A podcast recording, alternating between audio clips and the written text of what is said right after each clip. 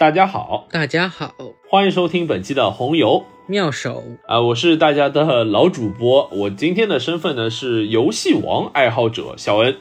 那今天呢，我们也是非常高兴啊，邀请到了一位嘉宾来跟我们一起讨论啊，聊一聊这个卡牌游戏这样一个话题。因为大家会知道，其实我自己还算是一个呃游戏爱好者吧。之前跟大家聊过战棋游戏这个细分类别嘛，那今天正好呢，也是呃我找了我的一位身边的一位专家啊，一位卡牌游戏的专家。那同时呢，这一位专家呢，也是一个宝可梦爱好者。那同时呢，还有一个很重要身份，就是我跟他已经是很多年的好朋友了。那这位今天我们请到的嘉宾呢，我们可以叫他小胖。那接下来请小胖跟我们的红云妙手的听众们打个招呼吧。大家好，我叫小胖，我现在在日本，我主要玩卡卡牌游戏中的宝可梦卡牌。请多多关照。哎，这个自我介绍就非常的日式啊，就是我感觉我们如果是在国内找嘉宾的话，很少会以请多多关照结束的啊。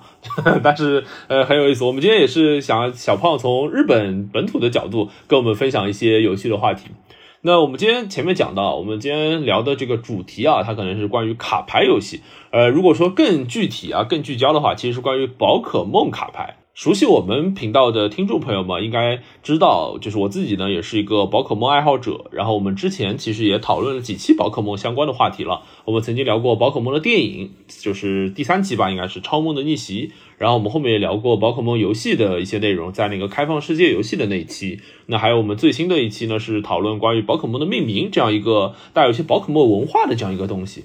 所以啊，其实会发现宝可梦啊，或者说很多人会把它称之为宝学。啊，对吧？宝学这个博大精深啊，它有很多个可以讨论的这个这个这个方向，或者说这个维度。那我们今天呢，跟大家讨论的就是宝可梦的衍生产业，也尤其是其中的卡牌这个内容。那先问问小胖，好，那也是问问小胖啊，因为刚才其实也提到，小胖有一个很重要的身份啊，就是或者说有一个很重要的兴趣吧，修米，对吧？日语当中讲就是宝可梦啊，修米哇宝可梦啊，宝可梦的是是这么说吗？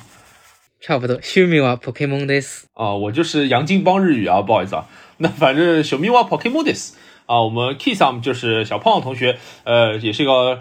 宝可梦爱好者，而且就我们两个的交情啊，认识那么多年了。反正我印象当中啊，是从我们俩认识开始，你之前你就是一个宝可梦爱好者了。那这个入坑时间其实很长了。问问小胖啊，你喜欢宝可梦是大概从什么时候开始喜欢的？那当时是先接触了宝可梦的什么东西啊？游戏还是动画，还是什么别的东西？然后再开始觉得宝可梦这个东西很有意思。嗯，大概是小学的时候，我先在电视上看到宝可梦的动画，然后那时候对宝可梦产生了兴趣。那时候主要是初代的那些那些宝可梦吧，应该叫无印篇。呃，初代动画我那个我印象当中有的呀，就什么小霞、小刚这帮人对不啦？还有小智、皮卡丘、大木博士，还有大木博士就小智他妈妈什么这个东西对不啦？我我印象当中，其实最早的时候还还不叫无印片这个动画，无印这个名字好像都是后面才给他加的，原本好像是没有，就宝可神奇宝贝还是宠物小精灵就是这么叫的，没有无印这两个字的。无印就是说它的 title 标题就是 Pocket Monster，就是宝可梦的意思嘛。它的标题就是宝可梦，没有其他的小标题的感觉，所以叫无印片。哦，这边正好也是一个小知识，我一直不知道，我以为无印是有什么具体含义的，所以无印的意思其实就是纯 Pokemon，对吧？后面没有什么后缀的，是这个意思对吧？现在电视上放的日本电视上放的动画也是。也名字也叫 Pocket Monster，所以也也叫新无印片。哦，我我一直以为就是新无印是类似于无印的复刻什么的，其实就他们的剧情不一样了，对吧？嗯，对，完全不一样。现在多了一个人物叫小豪，一球超人。哦，小豪这个朋友我也略有耳闻，虽然我不太看宝可梦的动画，但是我知道就是在大陆地区这边对小豪这个角色的评价可以说是口诛笔伐啊，就是恨不得生蛋活剥，所有人看到小豪都非常草气啊，然后就很多人叫他狗豪啊之类的。我不知道就是在日本的这个宝可梦粉丝圈里面对小豪这个角色的也是这么讨厌的吗？那个日本感觉还好啊，并没有像中国这么讨厌。中国的大陆地区还有台湾地区都比较讨厌小豪吧？我看台湾的 YouTube 上都在骂骂小豪一球超人，特别是小豪抓到水军的那一集，人家在那边狂骂。就是因为水军，其实我印象当中，而且顺便还可以补充个小知识，就是水军其实是唯一一个登上宝可梦游戏封面的二级神。就是别的登上游戏封面的都是，所以说什么天空龙啊，什么海皇牙，什么古拉顿他们，或者后面的什么 X 神、Y 神啊，什么他们，呃，都是一级神。然后水军是唯一一个在应该是水晶版吧上面登上那个封面的二级神，所以水晶其实是很有很有牌面的，而且因为它长得也很好看嘛，我自己也很喜欢水军的。然后水军我知道那集的那个呃名场面我还看过，就是被小豪什么一个球就补到了，然后那个水军就在地上打滚嘛，就看上去像一个呆狗一样。然后这个事情就感觉很多人都很多人会觉得侮辱了水军这个形象啊，所以也是给小豪的这个身份啊，就是就抹黑了很多。嗯，是的，那一集被特别骂得很惨。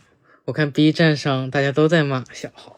我们之前不是我还发给过您一个视频嘛，讲的是什么小豪妄图收服超梦啊什么，我真是服了。如果他收服了超梦，我真要吐了。也许之后会收收服吧。小豪的目标好像是梦幻，所以先要把所有的宝可梦都抓到，才能才能收服梦幻。哎，那前面我们主要讲的是这个动画啊，然后宝可梦说起宝可梦，其实它的源头，我印象当中应该是最早的时候先做游戏嘛，对不对？然后后来游戏做的比较成功，然后也比较赚钱，然后后面就开始做了动画。呃，能不能小胖跟我们分享一下，除了游戏和动画这两个可能大多数的爱好者会比较了解的，呃，一些入坑的这种环节？因为我相信大多数的宝可梦的爱好者，我也好，你也好，还有更多的这个周围的同学也好，要么是游戏入坑的，要么是动画入坑的。那其实宝可梦这个 IP 它很大，它还有很多其他的衍生产业。那除了游戏和动画之外，能不能请小胖，呃，尤其是可能从日本的角度跟我们分享一下，哎，宝可梦 IP 还有没有什么，呃，很多人不太接触的衍生产业，但其实也也有一个这个固定圈子，很多人去玩的。嗯，除了游戏和动画的话，比如说还有手办啊，或者这种周边产品比较丰富。宝可梦公司在日本开了好几家 Pokemon Center，就是专门卖呃手办、游戏还有周边的商店。然后在日本一般周末都都是人。我知道最大的一家那个 Pokemon Center，就是以前我去日本的时候，就跟您您带我去的是是东京还是哪里还是什么银座啊？我不记得了，是有一家很大的是吧？应该是东京的池袋吧，最近好像还重新装修过。特别大，哎，Pokemon Center 我倒是问问啊，Pokemon Center 里面因为有很多我们，尤其现在这个情况，很多呃同学也没有办法去玩了。然后国内好像是没有类似于这种 Pokemon Center 的是吗？我不知道有吗？但是国内有 Pokemon Center 开的天猫国际店，可以在上面买到周边。哦哦，是一个网店了。对对对，淘宝、淘宝、天猫。哦，懂了，是一个通讯交换系统啊，不是一个线下实体产业。但是有传言说上海什么。好像会开，但是不一知道是不是真的。哎，Pokemon Center 这个我倒是想请教请教小胖，就是因为我们比如说现在国内啊，可能没有一个线下这个店的形式，然后有很多爱好者以前可能还能去日本跑跑，然后现在嘛也没法去日本了。能不能小胖给我们介绍一下 Pokemon Center 大概是一个呃怎样的设施啊？然后它里面主要卖一些什么东西？就跟 Pokemon 有关的，主要卖哪些产品啊？很多同学可能不一定有概念。它其实什么都卖啊，比如说。周边啊，玩偶啊，周边就是可能会卖很多上面印着 Pokemon 的一些筷子啊，或者这种日用品，各种产品或者手机壳啊、耳机套子啊，反正各种都会卖。然后手办其实也会有卖，然后游戏还有卡牌其实都会卖。呃，所以我理解，其实周边就是指稍微有一点实用性的这种实物，对吧？就是我是其实是可以用的。就比如说，我知道您用的那个碗也是 Pokemon 的吧，对吧？什么筷子啊，包括手机壳什么都是 Pokemon 的，对吧？嗯，对，就是实际可以用的。然后手办呢，就是放在那边，主要还是做装饰性的。大多数人家里放的手办应该是没有什么具体实用性功能吧，不是说什么放两本书或者怎么，就是真的放在那边看的，对吧？对手办就放在那边看的。还有现在比较流行的那个盲盒，Pokemon Center 也有卖。这个我不知道国内具体这个授权是怎么样的，反正我感觉国内的一些盲盒店里面也有这种 Pokemon 的盲盒，就是比如说你开开来可能是皮卡丘，可能是小火龙什么，就反正有这样一套的盲盒，您玩吗？盲盒偶尔路过 Pokemon Center 可能会进去买个一两个比较好看的系列，比较帅或者比较可爱的系列可能会买。我知道您就是玩手办，就是玩的蛮多的，因为我之前不是去您家里的时候，其实一层楼就放的是各种。手办嘛，当然不只是 Pokemon，可能还有海贼啊、柯南，主要可能就是三个，对吧？就这三个手办比较多。但现在现在主要不太玩手办了，主要买稍微买点周边啊，或者主要还是精力花在卡牌上。哦，那终于要说到我们今天这个主题了，主要精力花在卡牌上。哎，这个我卡牌其实坦率说啊，我不是特别了解宝可梦卡牌具体是什么意思。小胖能不能跟我们简单讲解一下？比如说宝可梦卡牌它大概是从什么时候开始呃流行起来的？而且就比如说像日本发展的情况怎么样？国内玩的人多吗？我感觉国内好像我周围其实玩宝可梦卡牌不太多，还是因为我没在这个圈子里。能不能小胖跟我们分享一下，就宝可梦卡牌大概是一个什么东西啊？就是小时候不知道你有没有在国内买过宝可梦的卡牌，就是一包一包的，然后拆开里边有大概五张宝可梦卡牌，然后里边有血量啊，有什么攻击，有招式啊，有宝可梦的名字啊。不知道你小时候有没有玩过？呃，这个我玩过了，就是小学时候，呃，哦，对，我们小学不是一块儿读的，就是小学的时候门口不是一般都，我感觉每个小学门口都会有这种小卖部的，就要么就卖点零食，什么冰棍之类的，然后要么就是有一刀卡放在里边，然后一我感觉主要其实就有两类卡，一类就是我前面说的我是游戏王爱好者，一类就是游戏王卡，有五毛的也有，两块的也有，两块的就是一个纸盒，五毛的呢就是一个那种撕开的那种，然后还有一类呢就是宝可梦卡。然后那个宝可梦卡，那个时候还不叫宝可梦了，叫什么神奇宝贝啊什么之类的。然后你就拆开，比如说你拆出来一个杰尼龟，对吧？什么四十滴血，HP 四十，下面有两个破技能，对吧？一个技能旁边写两个什么水水水系的那个标志。小时候其实，而且我不知道您小时候周围的同学是怎么玩这些卡的。我相信买可能多多少少都买过，但我不知道您小时候的同学是怎么玩的。我自己小时候周围的同学啊，玩这个卡没有人知道怎么玩，最后都是拍卡，你知道吧？就是跟那个。跟它上面那个数值没关系的，就杰尼龟也好，还是卡密龟也好，水晶龟也好，没关系的，最后都是拍卡拍的。就比如说你把谁拍的翻过来，谁就能拿人家的卡，就是类似于这种事情。我们小时候是这么玩的，您小时候是这样的吗？是的，我们小学其实也是这么玩的，要么就是拍卡比谁能把卡拍过来，要么就是比谁手里的卡的血量高。但那个时候的卡其实都是盗版，所以血量。非常的夸张，好几万、好几十万的都有，所以都是其实都是乱写的。正常那个时代的血量应该就是几十、一百左右吧。这个其实也提醒我，之前就是雅各布老师，我们在聊宝可梦那个命名那一期的时候，雅各布就是我另外一位朋友，他那个讲过这个事情，就他小时候也就买过那种盗版的卡，就那个数值啊，通货膨胀就膨胀的很厉害，就是血量都是什么几十万那种，特别夸张，就跟什么我们以前。哎，反正就是特别夸张这一类的，所以哎，如果这么说的话，这一类卡其实就是这个 Poké 卡的这个样子了，对吗？那如果是这样的话，那是不是很早就有了？在我们小学的时候，其实就有这个这个宝宝可梦卡牌的这个这个这个游戏在了。嗯，对的，日本是最早的宝可梦卡牌是在一九九六年的十月二十号发售的，它的名字就叫 Poké Do Monster Card Game，就是它最早的商品。然后那个时候。里边能抽到现在的初代宝可梦，那个那个商品里边喷火龙，现在一张能卖到一两百万日元，差不多人民币的话好几万吧。哇，那一张卡它说穿了其实就是一张纸头嘛，对不对？那现在这个初期的喷火龙居然能够卖好几万哦，那听上去的确跟游戏王早期的游戏王这种游戏那种高价的这种什么限量绝版那种什么出版这种卡有点像了啊。哎，这个如果说。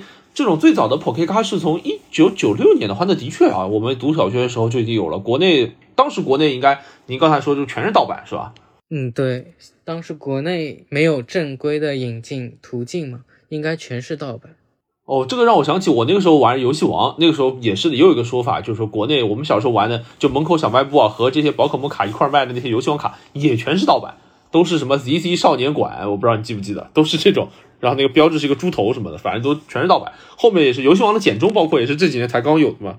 嗯，对。但是宝可梦现在还没有简中，现在只有繁繁中繁体中文，在台湾、香港地区发售。哦，那前面讲到这个，一九九六年开始就有这个宝可梦卡牌的呃正版的这个日在日本啊发售。那我想问一下，就后来它的这个发展大概是怎么样？或者说它一直以来都是一个？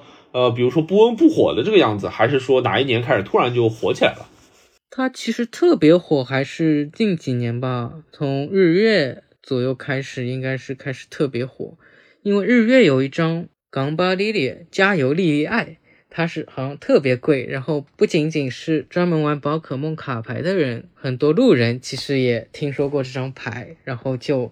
因为可能能抽到这张牌，所以就去买很多的卡包去。这一张牌现在的价格应该是二十多万日元吧，一万多人民币左右。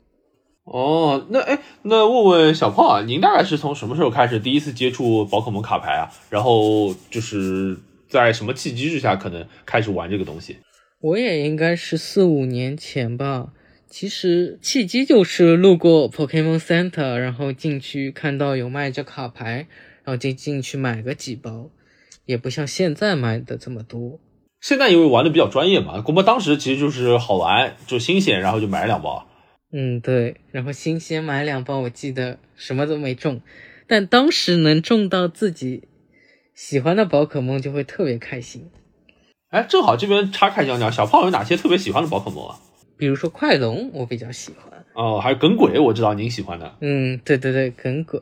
嗯，还有玛丽，我知道您喜欢的。玛丽是小姑娘了。玛丽我知道的呀，就很多人都喜欢的，我也喜欢。玛丽是剑盾，现在应该算是最贵的小姑娘。最贵的小姑娘，你看这个话说的蛮吓人的。呃，正好我们一会儿可以那可以讲分享一下，就是玛丽这张卡贵，主要是因为玛丽人气高，还是这张卡强啊？玛丽其实是张实用卡嘛，所以它这也对它卡牌价值上升有一定的影响。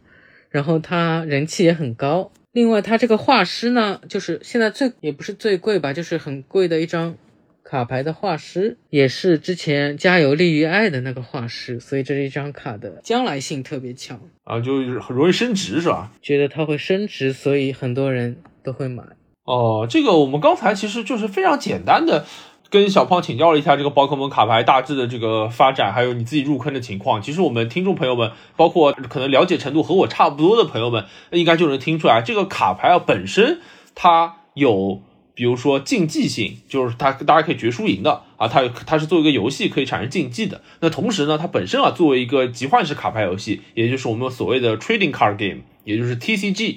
那在国内嘛，我们经常把宝可梦这个卡牌称之为 PTCG，也就是 Pokemon Trading Card Game，就是宝可梦集换式卡牌。那它作为一个集换式卡牌呢，又带有一些社交属性，就比如说你和谁啊可以互换啊之类的。那它作为一个，比如说类似于盲盒一样的购买方式呢，它又带有这种盲盒或者抽奖的这种属性在。那同时呢，还有比较精彩的就是刚才我们讲到，哎，有很多卡牌它可能是因为一些呃绝版了，或者稀缺啊，或者实用啊，或者一些画师的元素，或者一些角色的人气啊，还有一些这种好像投资、升值、理财之类的这种属性啊，一下子让我觉得这个宝可梦这卡牌也就是好像有很多维维度、很多面向哈，也博大精深，感觉就是哎玩进去的话也是就是有很多要。研究要琢磨的东西。那接下去呢，我们就是呃讲了这个宝可梦卡牌大致一个概念。我刚才讲了很多个维度啊，它的什么游戏性、竞技性、社交性啊，什么投资理财。哎，我相信大家其实对这个卡牌游戏啊都应该蛮有兴趣的。那我们先讲第一个好了，我们先讲就这个，首先啊，它本质上肯定还是作为一个游戏卡牌或者一个游戏设计。那能不能请小胖给我们大致介绍一下这个宝可梦卡牌？如果我们要玩的话，大概是个怎么玩法？它有什么条件？比如说我们几个人玩，或者一套卡我需要怎样？或者说我今天就是什么都不知道，我就是想玩，那我应该怎么去组卡，在什么平台上可以玩呢？对，现在出了繁中，所以说大家都能把宝可梦的招式啊、名字啊都能读懂，所以说比较容易。这个现在的环境比较适合玩宝可梦。然后一般卡宝可梦卡牌对战是两个人，就是一对一。你比如说，你就你跟我对打，对吧？然后牌卡的种类分为道具卡、宝可梦、支援者卡、场地卡，还有基本能量，还有特殊能量。呃，我大致啊，因为我之前也跟您玩过两把嘛，就宝可梦，反正就是有点像游戏王当中的怪兽卡，对吧？或者拍上来就或者炉石里面的那个随从卡，反正就拍上了，我放一个皮卡丘就放一个皮卡丘在里边，这个就比较容易理解。然后道具卡呢，就是呃，跟游戏王里的装备魔法卡差不多，就是把这个道具可以放在一个宝可梦身上，对吧？我给他一个什么气息腰带啊、讲究眼镜啊什么乱七八糟，就贴在他身上。呃，然后呃，训练家卡，训练家卡，我自己的感受啊，其实有点像游戏王里的魔法卡，就比如说什么有些技能是什么，呃，什么我抽几张卡，类似于这种，对吧？就这种感觉。而且训练家卡每个回合可以随便发，是吧？不是，训练家卡一个回合只能使用一次。但是道具卡每个回合可以随便，啊不不，那我是不是刚才搞错了？就是把那个我说的那个贴在宝可梦身上那个是不是装备卡？装备卡和道具卡是一个东西吗？装备卡和道具卡其实一个东西，但是道具分为就有的道具也可以找能量，然后可以有一些别的效果，但是基本上道具都是贴在宝可梦身上的。那训练家卡就是每回合可以用一张，然后一般来说它会给你提供一个强力的支援效果，就比如说有一些我记得谁啊，就那个。我记得霍普的作用是什么？呃，什么抽六张卡还是什么？反正特别厉害。对，霍普是抽三张，但是那张卡特别弱，一般都不怎么用。哦，原来是这样，这个其实就是宝可梦卡牌玩家和游戏王玩家区别啊。在游戏王玩家里面，有一张卡，有一张牌的作用是让你抽一张卡，它就已经厉害的不得了；抽两张卡，这样强力之狐就直接被禁掉了。这种霍普抽三张卡居然就很弱，就是我感觉大家的确这个思路或者玩法啊，其实很不一样。然后就有个比较特殊的，我问问你啊，就刚才讲到的就是有有两类卡，一类是什么能量卡还是什么东西来着？还有特殊能量卡，这个是干嘛用的？因为宝可梦的招式发动它需要能量，没有能量它招式就发动不出，所以要每回合只能贴一张能量卡在宝可梦身上。啊，就比如我记得，比如我随便说，我打个比方啊，可能不准确啊，就比如呃皮卡丘有个技能是呃我随便说啊，什么电击，然后电机是需要一张电属性能量卡才能发动的。那如果你是一个白板皮卡丘放在场上，它其实就不能放这个招式，对吧？你一定要给它贴一张电属性的能量卡，它才可以使用这个电机这个招式。嗯，这是基本能量卡。然后特殊能量卡呢，是比如说它还有，它除了贴能量，它还有额外的功能，比如说可以贴这个能量的同时还能抽几张卡，或者贴这个能量同时还能找其他宝可梦，这种就叫特殊能量卡。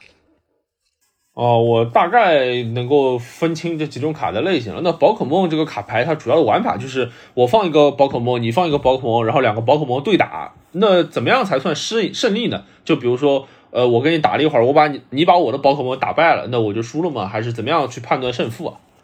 一般在两两双方区域的左边会有六张奖赏卡，把这六张奖赏卡拿完就算赢了。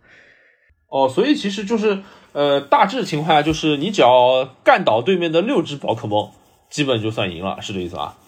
但是这是六只普通宝可梦，现在现在剑盾的卡牌里不是有几句话吗？所以它有 V 宝可梦、V Max 宝可梦，还有 V Star 宝可梦。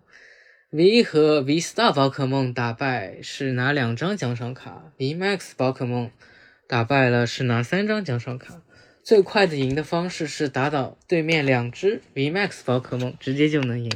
哦，居然就是还有这种什么一下子，我本来还想这个，呃，打倒六只宝可梦，这听上去很合理啊。因为我们大家如果玩过游戏的话，都知道你身上只能最多带六只宝可梦嘛，对吧？那你身上六只宝可梦全部被人家打穿了，那你就什么两眼一黑啊！我记得以前什么某某某什么眼前一片黑，然后就回到那个精灵医院。我记得小时候是这样的，就如果你死掉的话，很多高玩可能从来没见过这个场面啊。反正就是你被打败就是这样。然后，呃，原来还有这种 V Max 的这种怪，那 V Max 就比较厉害，就上来他送两个，你直接就可以把他六张全部打完，就等于说你扣他六滴血你就赢了，对吧？嗯，对。但是 V V Max 必须从 V 进化过来，所以先把 V 放在后排或者放前排，然后慢慢的培养，等能进化成 V Max 就是个强有力的输出了。哎，那前面又说到这个概念，就进化。进化其实是宝可梦游戏当中一个很重要的概念。那我想问问，它在这个卡牌里面是怎么实现的？比如说，我现在台面上有个皮卡丘放在里面，那我怎么样？我我怎么样让它进化成雷丘呢？比如说，你现在这个回合你放了一张皮卡丘，但是你抽到要必须要抽到一张雷丘，而且不能在当现在这个回合进化，但是必须要在下一个回合才能进化成雷丘。就是我的手里一定要有一张雷丘，对吧？我这个回合先放一个皮卡皮卡丘下来，然后下一回合呢，手里有雷丘的话，就可以把它进化成皮卡，呃，把它进化成雷丘了，是这样。对，把你手里的雷丘贴在那张皮卡丘上面，你的皮卡丘就能进化成雷丘。哎，那我想问问啊，就是我作为一个完全小白啊，也是我相信很多听众可能也，呃，也是没有玩过这个具体宝可梦这个卡牌类游戏。那比如说我们实际游戏当中有很多宝可梦，它是有一些特殊进化的，对吧？比如说我以皮卡丘为例好了，皮卡丘是要雷之石才能进化成雷丘的。那在这个宝可梦卡牌当中，就是需要什么特殊的东西吗？还是说直接把雷丘拍下来就可以了？只要你在玉组里放了雷丘，抽到雷丘以后，直接把雷丘贴上去就可以了。哦，狱主就是指你的卡是吧？就是你的卡组是吧？嗯，玉组就是卡组。啊，deku 对吧？是这个。嗯，deki。哦，deki，不好意思啊，deki。这是日，这是日语。呃，英语是 deck，因为我知道啊，就是那个游戏王里面也是这样，decky 啊，怎么抖落什么抖落就是那个 draw card，我后来才知道，就那个 draw 一个，然后日本人是念抖落。哎，那这边还有一个，前面我记得小胖您提到一个，我觉得蛮关键的，就是说什么前场后场是什么意思？就比如说我台面上，因为我们自己这个玩游戏肯定会知道，就宝可梦要么是一打一，要么是二打二嘛，对吧？那如果我正常情况下，大多数情况下是一打一，那一打一的时候，那我呃一共带六个宝可梦，然后我后台有五个，前台有一个，那这个在。这个卡片或者在这个桌面上，这个是怎样体现的？桌面上是前排能放一只宝可梦，后排能放五只宝可梦。前排等于就是我上场的那只宝可梦哦，皮卡丘就决定是你了。我把哎灯把皮卡丘拍上去，我们皮卡丘就一个人站在前面，我后排有五个球，对吧？就五个朋友。对，然后每回合能贴一个能量，其实你不一定要贴在前排的宝可梦身上，你还可以贴在后排慢慢培养，前排就让它当个替罪羊，让它被打死，也也有这种战略。说的好听一点叫当个盾，说的难听一点就是当个炮灰，哎，反正就是在前面送，差不多这个意思。听下来，我感觉大致啊，就呃，可能大家会对这个玩法稍微有点概念，就是它总体而言，其实和我们的电子游戏上面有点像的啊。就比如说，我们也是在前台有一只宝可梦和对面的一只宝可梦一 v 一的对决。然后我们可以通过给它贴能量的方式让它放技能，然后我们也可以通过手里的训练家卡和道具卡，然后给自己的这个场面啊做一些增强或者说一些变化。然后同时我们前面的宝可梦在打的时候，也可以把其他的宝可梦，就是你自己身上携带的宝可梦贴在后场，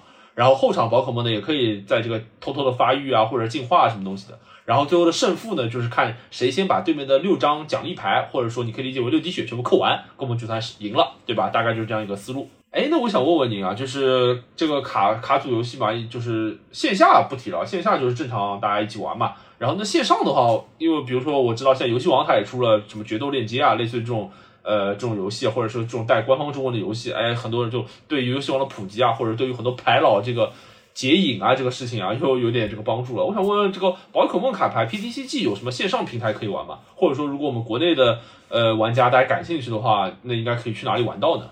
嗯，PDCG 在嗯美国的 Pokemon 出了一款叫 Pokemon TCG 的 App，它其实可以在电脑上玩，也可以在 iPad 或者安卓手机上玩。但是它的有唯一一个缺点，它是英语的。但是国内有推出一些小插件，能让它变成简体中文。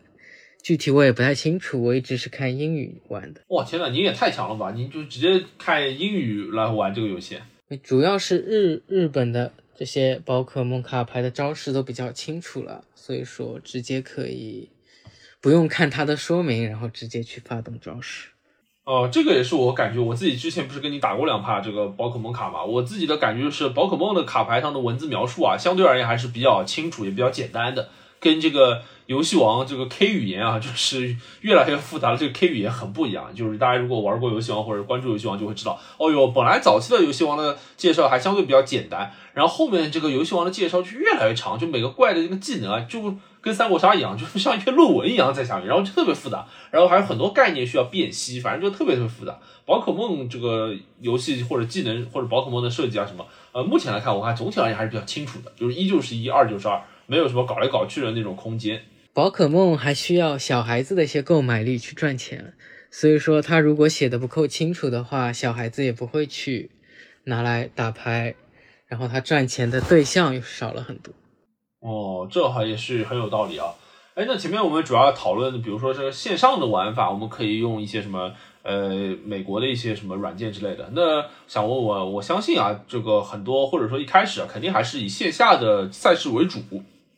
国内目前为止，我看到线下的组织这种赛事，啊呃，好像不是特别多啊，我感觉，至少不是特别主流吧。就是在一些桌游店或者什么，肯定是不如一些其他的这种乱七八糟桌游，甚至应该也不如游戏王那么主流。那我想问问小胖啊，就是在日本，呃，线下比赛办的多吗？然后参与的人数啊、规模啊是怎么样的？然后这个比赛您参加过吗？嗯，我参加过几次吧。日本的这些比赛，因为大多数都是官方举办的，所以都比较正规。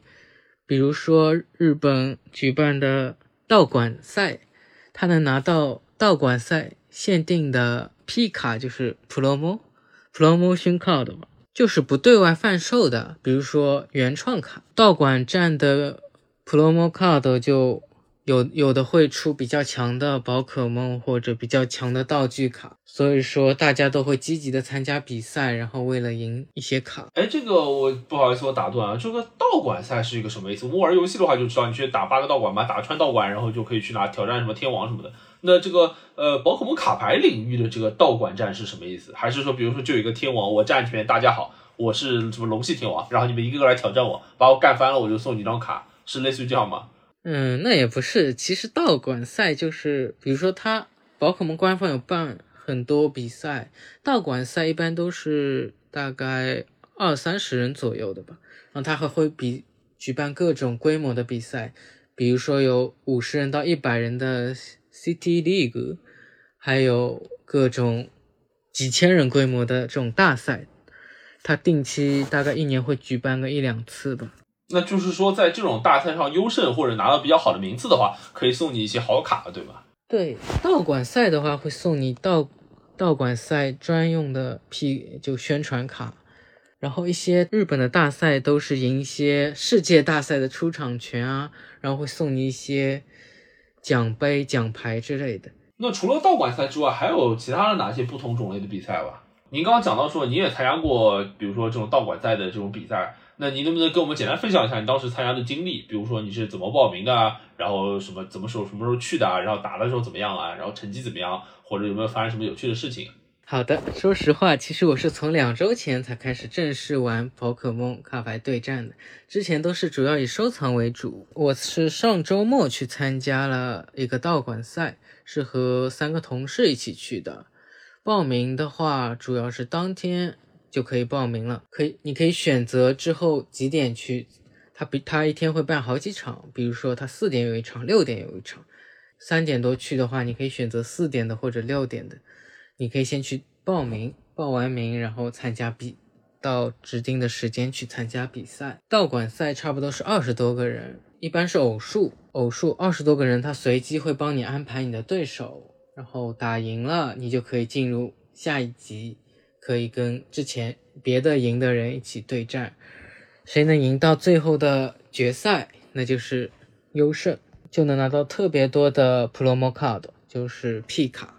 哎，所以我也想问问，就是那个，比如说道馆赛这个报名，你说当天就可以报了，对吧？就我当天约就可以约下午的，然后我就去了。对，道馆赛是当天能报，但是别的一些更大的比赛需要抢资格或者需要抽选才能参加。哦，那比如我们就先讲道馆赛啊，比如讲你上午报好了，然后下午就准备去了，那它这个场地一般是什么样的？是比如说我不知道啊，一个什么桌游吧，还是一个什么体育馆，类似于这种？对，场地一般都是在卡牌店进行的，因为道馆赛是官方指定的比赛，所以说卡牌店都是和官方关系比较好的，然后得到了许可权才可以进行举办的。那就是大家到了之后，然后就排排坐，然后根据之前这个抽签分好的这个对手，比如说，呃，您就是您的对手就是我，然后咱俩就坐这儿打，然后打赢了您就晋级了，然后就是淘汰一半，淘汰一半，淘汰一半，这样子进去，这样子最后决出一个赢家，类似于这个样子，对吗？嗯，对。但其实如果你都输了，作为参加赏，你也能拿到一张啊，就是哪怕我比如说我跟你是第一轮对手，然后我第一轮就输了，我只要反正只要报名了就可以拿到一张卡。即使你输了，你也可以继续参加比赛，和其他输的人一起对战，享受这个道馆赛。哦，那这个其实就有点像友谊赛，就不计入胜负的，反正就大家闲着也是闲着，就一起玩玩，对吧？就类似这感觉。胜负他其实还会记得，然后去还会有一个排名。哦，所以最后其实我理解为有点像有点像那种积分赛，就是最后是个总排名，对吧？嗯，对。但是优胜的前三名都是根据比赛的胜负结果来判断。啊，明白明白。那一般比如说这样打的话，大概要打多长时间能决出这个优胜的前三名啊？一般差不多两个小时左右吧。哦，那蛮快的啊，感觉上午报，下午去玩两个小时，哎，这个很放松啊，就像看电影一样的，就随时都可以报的，就是那种感觉。但其实还是很累的，因为宝可梦卡牌是非常动脑子的游戏，每一回合你要进行哪些操作去去打败对手，所以其实还是非常累的。哎，那您之前这个去玩的时候战绩如何啊？嗯，一共打了四场比赛，输了三场，就赢了一场。因为还比还是个新手，虽然有手上有很多强力的卡，但是其实并不能很好的使用。哦，所以其实就不是说你手上卡或者说你牌组很强就厉害，很多时候还是跟操作有关的，是吧？是，而且你还要熟悉你自己的牌组，如果你不太熟悉的话，你可能就。不能很好的使用出来它的功能。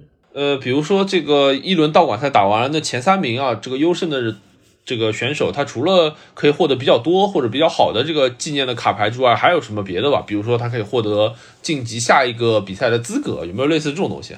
这个道馆赛是没有的，但是其他稍微大型一点的比赛，比如说一百人的 City League 的比赛的话，它有一个积分制，一百人中前三十二位就可以拿到一分，然后前十六位能拿到积分，然后拿到这个积分越多，它每年会统计一次，然后会给你送一张积分，好像到三分一年的话，他就会给你送一张特殊的卡牌寄到你的家。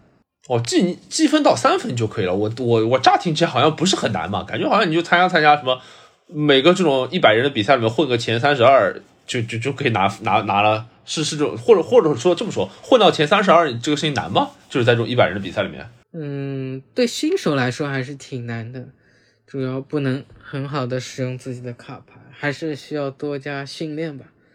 而且 City League 好像一个赛季只能出场一次，所以一年其实也只能出场两三次吧，应该。一个赛季是指多长时间啊？差不多两个多月吧。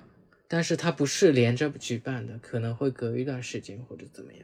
哦，那这个玩或者说参加这种比赛的选手啊，一般来说，我想象当中还是以爱好者为主，对吧？应该不太会有或者有没有这种什么全职参加，就整天就是就搞这个东西的。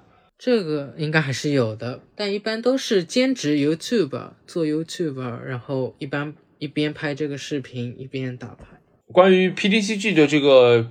线下比赛，我们刚才其实聊了还蛮多的，然后小胖也分享了你自己参加这个比赛的经历。那刚才其实会讲到，我抓到一个细节啊，就是小胖您说，呃，您正式参加这种竞技比赛啊，可能就是时间相对比较短。之前一直玩这个卡牌，主要是比如说收集一些珍贵的卡，或者甚至是做一些呃投资这个方面的这个玩法。这个我倒是想问问啊，就是呃，比如说。为什么有些卡它会有这种投资的属性啊？为什么比如说有大家都是卡片嘛？为什么有些卡特别值钱？那为什么有些卡就不那么值钱？就是这个卡值不值钱是由什么来决定的？首先由它的实用属性来决定。这张卡如果好用的话，它肯定会稍微比平常不好用的卡稍微贵一点。其次是这个宝可梦的人气啊，或者这个人物的人气来。决定一般一盒卡里有三十包，随机会出 S 二 H 二或者 U 二的卡，这个是一般一盒卡里就是三十包里边一般只有一张的卡，这些卡就比较珍贵，所以会稍微比平常的普通卡会稍微贵一些。哎，抱歉，我打断一下，刚才讲到，呃，我有两个问题啊，第一个问题呢是讲到这个珍稀度啊，什么 S R U R 和什么 R 来着？这个具体是什么意思？就从珍稀度来说，最普通的卡是。是 C 就是 common，其次是上面再是 U，然后再是 R，然后再是 W，W R，就是两个 R，然后再是三个 R，Triple R，然后再上面就是 S R、H R 和 U R。一般一盒里边会出会出五张左右的 W R，就是两个 R，会出两张左右的三个 R，会出一张 S R 或者 U R 或者 H R。如果有的时候运气好的话，会出两张高寒卡，这种卡一般叫高寒卡，就 S R 以上，包括 S R 叫高寒卡。如果运气好的话，一盒里边会出两张高寒卡。呃，我大概理解了，就感觉分档还蛮多的啊，就是什么 common 什么我大概理解，R 和什么 S R 我理解。呃，那我还是想问，就是 S R、U R 和 H R 对吧？这三个不同的 R，就三种不同的高寒卡，它们具体是指什么？或者说哪个最厉害？从稀有度来说，最厉害的是 U 二，U 二一般是金卡，但是现在一般比较贵的是女孩子的支援者卡的 S 二，一般会有一个全图的画，就一般宝可梦的卡是在一个框里的，上半部分有一个框，框里有一幅画，但是 S 二卡就是全图的卡，它整个画面、整张卡牌都是这个宝可梦或者这个人物，这种卡就叫。就比较值钱，所以叫高寒卡。H R 的话一般是彩虹色的，彩虹色的卡。不过彩虹色的宝可梦一般比较值钱，原色的人物卡比较值钱。U R 的话就是金卡了。从稀有度来说，最珍惜的是 U R，然后是 H R 彩虹色的卡，再下面是 S R。但其实一般 S R 的人物卡比较值钱。最近 S R 和 H R 会出一些意图。异图卡或者叫异化卡，呃，异化卡，游戏王里也有的这种，我知道。嗯，就是会有一些专门的插画师给他画一幅特别特别美的画，或者有艺术性的画。比如说最近的 Gilatina V，他出了一张异画，日语叫 Special Art，就是 Special Art，它非常有艺术感。所以这张卡卖到三万五千日元，差不多是两千多人民币。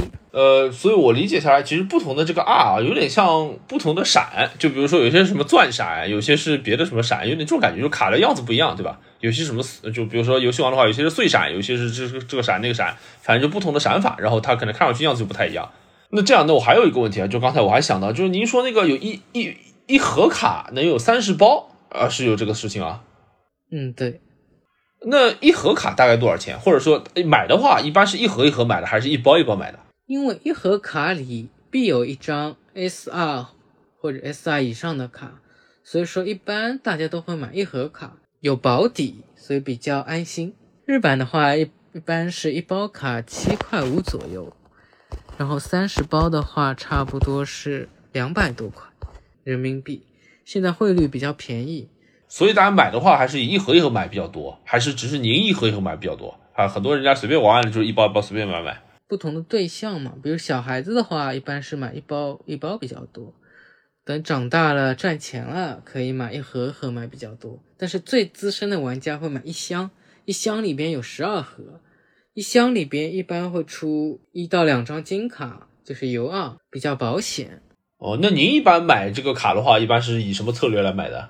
一般还是买一盒一盒吧，一般买个五到六盒左右。如果抽不到的话，就会去卡牌店买单张的卡。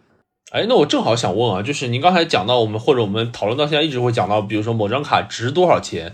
呃，其实你买的时候都是按一包一包，然后一盒一盒那个价格来买的嘛，对不对？就像盲盒一样。然后你是开出来之后才能开到这张值钱的卡，然后这张卡的价格可能是比较贵的。那这个时候您如果出手的话，就是是卖给谁呢？就是卖给您刚刚说的这个卡牌店吗？对，可以卖给卡牌店。卡牌店的话，一般会稍微便宜一点，但是比较安心，因为你拿给他的话，他他会给你一个价格，然后如果你同意这个价格，你就可以卖给他，然后当场不会出什么问题。或者你就在日本的闲鱼、梅鲁啊，或者其他什么网站上，作为一个个人卖家去卖，但是这种情况就比较容易出问题。比如说你卖给人家，人家会给你给你一张假的卡，说你的卡是假的，然后退给你，你的卡就损失就被骗了，就会遇到这些问题。所以说比较推荐卖给卡牌店。那您如果想要，比如说专门收某一类卡，其实也是这两个渠道对吗？要么就直接找这个卡牌店来买，呃，要么就是找一些私人买家靠谱一点的来买。收也是和卖其实一样的操作哦，这个听上去其实这个感觉就跟比如说炒鞋什么差不多啊，就是你们需要一个得物这样的平台哦，对吧？就是能够给你做一些什么鉴定啊，呃，这种功能，然后保证你什么发货比较安全啊，然后就有点像一个中介这种感觉哈，能够保证买卖双方的利益啊，有点这种感觉。嗯，是的，但是日本的卡牌店的系统比较成熟嘛，有的连锁店也规模也很大。而且宝可梦的玩家也比较多，宝可梦卡牌的玩家也比较多，一般卡牌店比较安心。那我还知道这个宝可梦卡牌会专门就跟比如说得物什么夜鞋一样的，宝可梦卡牌有个专门的卡牌评级这样一个机制是吗？这个机制具体是指什么？因为我感觉这个好像是对卡牌这个呃品类比较特殊的一个玩法，那您能不能给我们介绍一下？对卡牌评级不仅仅是宝可梦卡牌，其实还有一些球星卡、什么游戏王，其实都有评级。具体我并不是很了解，但是一个比较大的公司叫 PSA 也会进行很多卡牌的鉴定，宝可梦也做的很多。这个 PSA 的话，一般信赖度还是比较高的，十分的话它是最高的评级嘛。一般十分的卡的话，卡牌的价格能提高好几倍。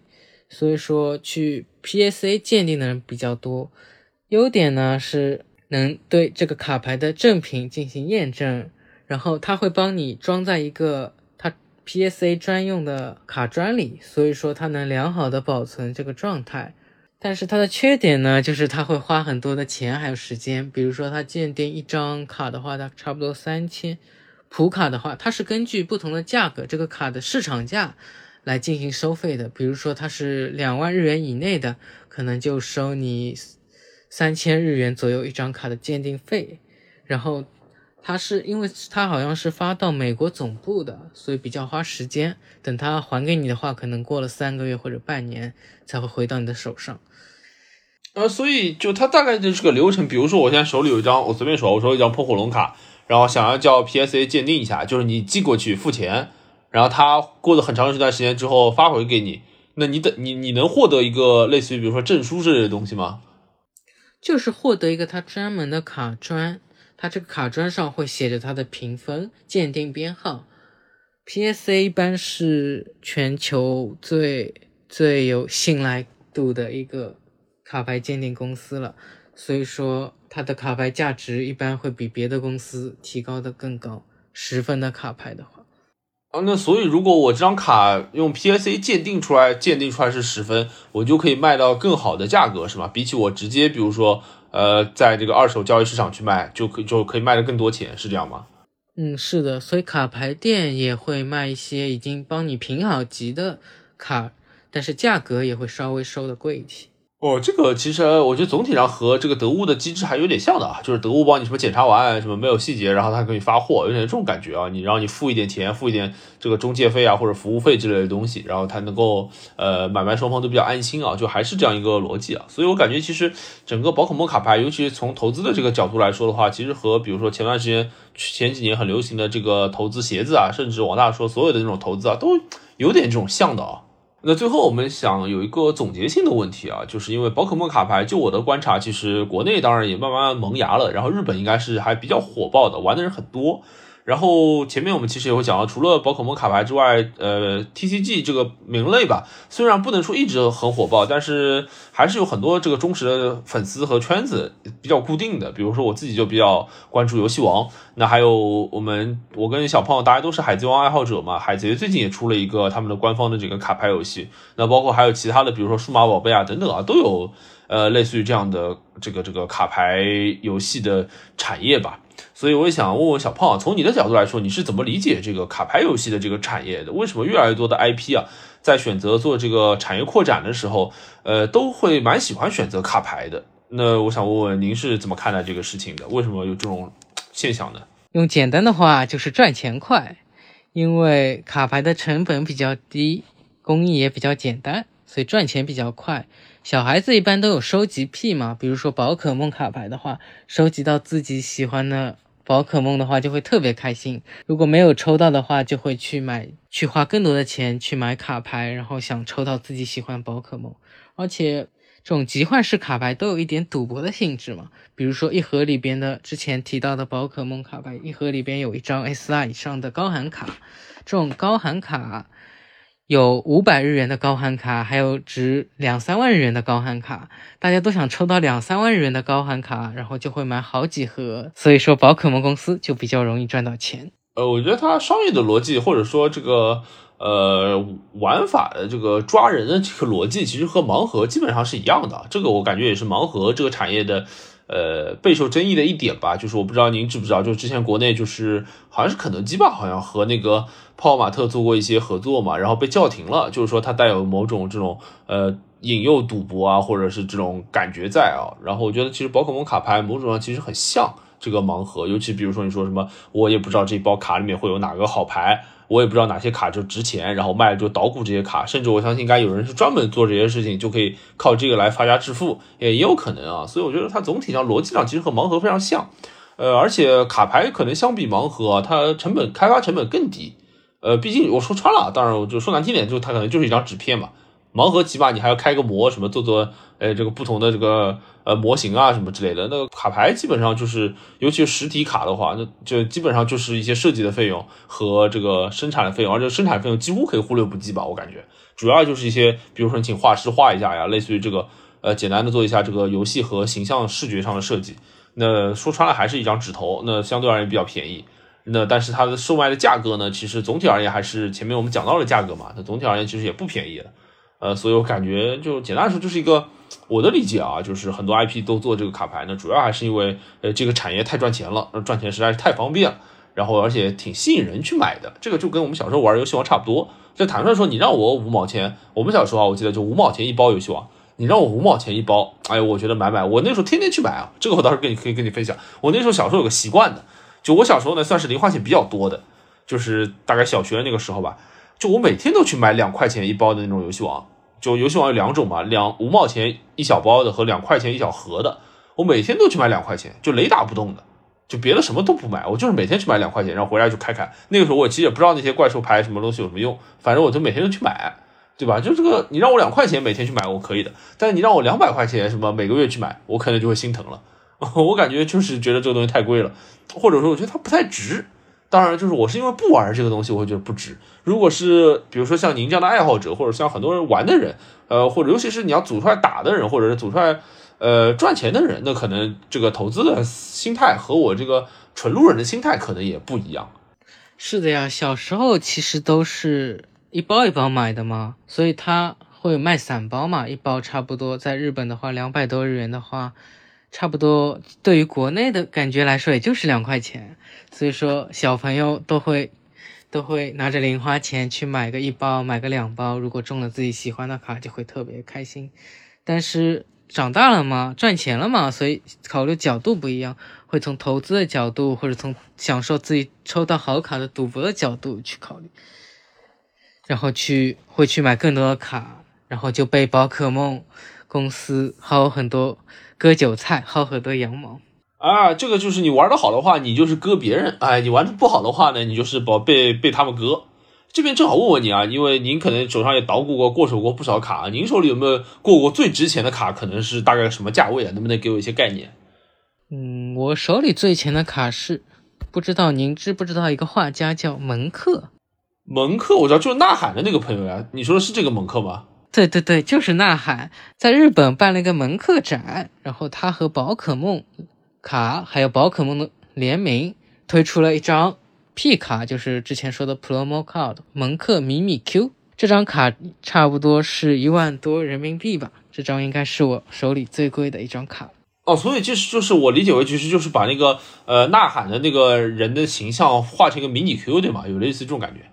对他其实出了很多。很多宝可梦的呐喊版本，比如说木木枭，还有可达鸭，还有其他一些，但是最难获得的这张就是迷你 Q 的这张卡，所以特别的贵。哦，那有没有什么呃，比如说您手上可能是这张卡相对而言最贵，有没有什么那种特别贵的卡？不管您手里有没有啊，就是整个市场上有那种特别贵的卡，它大概是个什么价格？那就是之前提到的那张初代的喷火龙了，一般叫怪力喷火龙。因为他写的是喷火龙是怪力宝可梦，好像当时是印错了，应该是喷火宝可梦，好像印成了怪力宝可梦。第一，它是印错了；其次，它初代的初代，而且它一九九六年左右发售的，那个现在一九九六年已经过去了二十五年了，都能保存一个很完好的状态的卡的话，应该可以卖到一两百万日元，应该应该有十几万人民币了吧。哦，那这样的话其实是挺厉害的，就是一张，呃，一张卡，然后能够，当然前提是保存一个很好的品相了，就是然后到现在为止，然后能够卖二十多万人民币是吧？这个数数字的确蛮夸张的啊。这个其实我感觉就是这个市场就宝可梦的卡牌啊，它有这种赚头，然后也有这种投资的潜力吧，可以说是，所以其实也会吸引越来越多人来玩这个事情。就是一方面就是我坯子粉丝嘛，就是玩归玩，打归打，万一中到一些好卡，说不定还能赚点钱。哎，这个时候感觉心态也不一样了。就你换我，我感觉好像也就也可以玩一玩。就就像您刚才说，他可能带有一些这种搏一搏啊，单车变摩托的这种心态。而其实这个我感觉，就像我们刚才用的这个分类方法啊，就是它除了这个商业上有一些价值之外，它本身啊也是具有游戏价值和社交价值的。就比如说好玩，那就大家都去玩一玩。然后社交层面的话，你可能通过这个卡牌游戏，什么叫集换式卡牌了？就 trading card game，就 trading 嘛，就本来就是呃互相交换的。比如说小胖，你给我一张喷火龙吧，我用一张。我随便说，我一张可达鸭跟你换，对吧？就然后大家就会交朋友，然后越交越多，然后你去打一次道馆赛，可能就会交到一些朋友。那慢慢慢慢就互相影响，然后有点这种什么什么粉丝裂变啊，有点这种感觉啊。然后慢慢慢影响了，然后就玩的人呢也可能也会越来越多。所以我觉得这整个卡牌的这个形式吧，其实还是蛮适合，呃，对于很多 IP 来说啊，其实是一个低成本高收益而且扩展快的这样一个方式。我感觉其实。呃，这可能是为什么很多大 IP 都在做卡牌的一个蛮重要的原因。哎，那最后啊，我还是结合我们当下的这个现状问问，因为我知道日本这个疫情其实也怎么说呢，一直管理的一般吧，可以说是。那呃，这个线下的这些聚会啊，或者宝可梦的这个卡牌的比赛啊什么，呃，受疫情影响的大吗？或者说，宝整个 PTCG 的市场，PTCG 的这个呃情况受疫情有受到什么影响吗？其实受疫情的影响还是挺大的。我记得二零二零年的时候，一些大会啊什么都被取消了。现在日本比较流行网络视频对战，就是架一个架子在你的桌子上，然后拍你的桌面，然后和对对手进行网络视频对战。这个现在比较流行的。其实有一台手机，有一个架子，其实就能打了。啊，所以其实也是因为这个疫情时代，所以很多线以线下为主要驱动的这个游戏啊，比如说桌面游戏啊，或者说卡牌游戏啊，呃，相对相应的也要做出一些相应的调整啊，这个也的确可以想象。那么最后啊，我们今天其实讨论了很多关于这个宝可梦卡牌这个事情。那最后我想问问小胖，就是对于如果啊，今天我们有一些听众朋友们，他们听了这期节目，然后对宝可梦卡牌萌生了兴趣，那想要入坑。你有什么建议吗？比如说，您会更建议他们，呃，在线在线上跟人家玩，还是自己买一套玉组，就是中文的玉组玩玩呀？还是通过什么样的形式来入坑？您会有什么建议吗？我建议还是买繁中的那些玉组吧，繁中好像会出了很多玉组，一般淘宝上都有卖的，一般也不是特别贵，一般好像五十多。四十多、五十多一盒，那些一般都是新手玉组，一般买个两盒就可以和朋友一起对战了。哎，这个就让我想起了很多牌佬啊，就不管你是什么牌佬啊，尤其是一些实体牌的牌佬，甚至是一些桌游爱好者啊，就牌佬的痛啊，根本就不是买不起玉组，牌佬的痛主要是没有那些跟你一起玩的朋友，你知道吧？就我自己买两包玉组，没有人跟我一起玩，就很多人的问题都是这个，我感觉。您说的很对，所以呢，我最近就拉同事一起玩，给他介绍。不同的宝可梦啊，给他介绍不同的牌啊，他就对宝可梦卡牌越来越感兴趣。本来他说一盒卡居然要五千日元，差不多两三百人民币，他觉得很贵。但是呢，现在呢，他自己也会去买一些卡，然后还跟我一起参加对战。而且我会买很多的卡嘛，我一般会把卡分给他们一些，然后他们就会很开心，然后就会对宝可梦卡牌产生更浓厚的兴趣，然后去参加那些比赛，他们也会觉得非常的开心。他们都抽到了那个 P 卡里最好的卡，但我是我我抽到的都是一些垃圾。也说这个话有点过分了，不是垃圾，我抽到都是一些比较一般的卡。哎，你的宝可梦会流泪的。呃，这个其实就像我们刚才说的，就是带有这种社交啊，你可以通过这个游戏的方式啊，然后去和周围的朋友们去有一个更多的互动，甚至是扩大你自己的交际圈，其实还蛮好的。好，那最后我再问小胖一个问题啊，就是比如说游戏王当中啊，其实呃很多人都会有那种魂像魂系玩家。什么叫魂系玩家呢？大致就是，比如说我随便说，我是一个龙癌，就游戏王当中龙癌，就是我很喜欢一些龙系龙族的怪兽，比如说是有些人玩呃玩青眼的，或者是玩电子龙卡组的那些人，反正就是青眼这个卡组里面，我就是要招出一些我的魂系大哥，就类似于这种，怎么说呢？就是呃简单来说，就是我最喜欢的我的本命卡吧，应该是用这种表述来说，就是有些玩家，比如说我自己玩游戏王，这边也可以暴露年龄啊，我自己玩游戏王，我的本命其实是六五众，这是一个非常小众的呃牌组，呃非常。对的，非对非常小众的字段吧，就尤其现在也不强势，呃，当然也曾经强势过，现在也不强势，然后现在玩的人也不多，但是我一直很喜欢呃六五众这个这个这个牌组，那所以我小胖啊，就是宝可梦卡牌当中有这种类似于这种你的本命卡吗？或者说你你最喜欢用的，或者说你的牌组是围绕什么什么怪来打造的，你会很喜欢它，有没有这样的本命？就我并没有什么本命卡嘛，但其实拿着自己喜欢的宝可梦去对战，这种感觉应该是非常棒的。说的好啊，那我就要拿沙奈朵去对战了。嗯，好，我就拿我的快龙 V Star 来跟您打。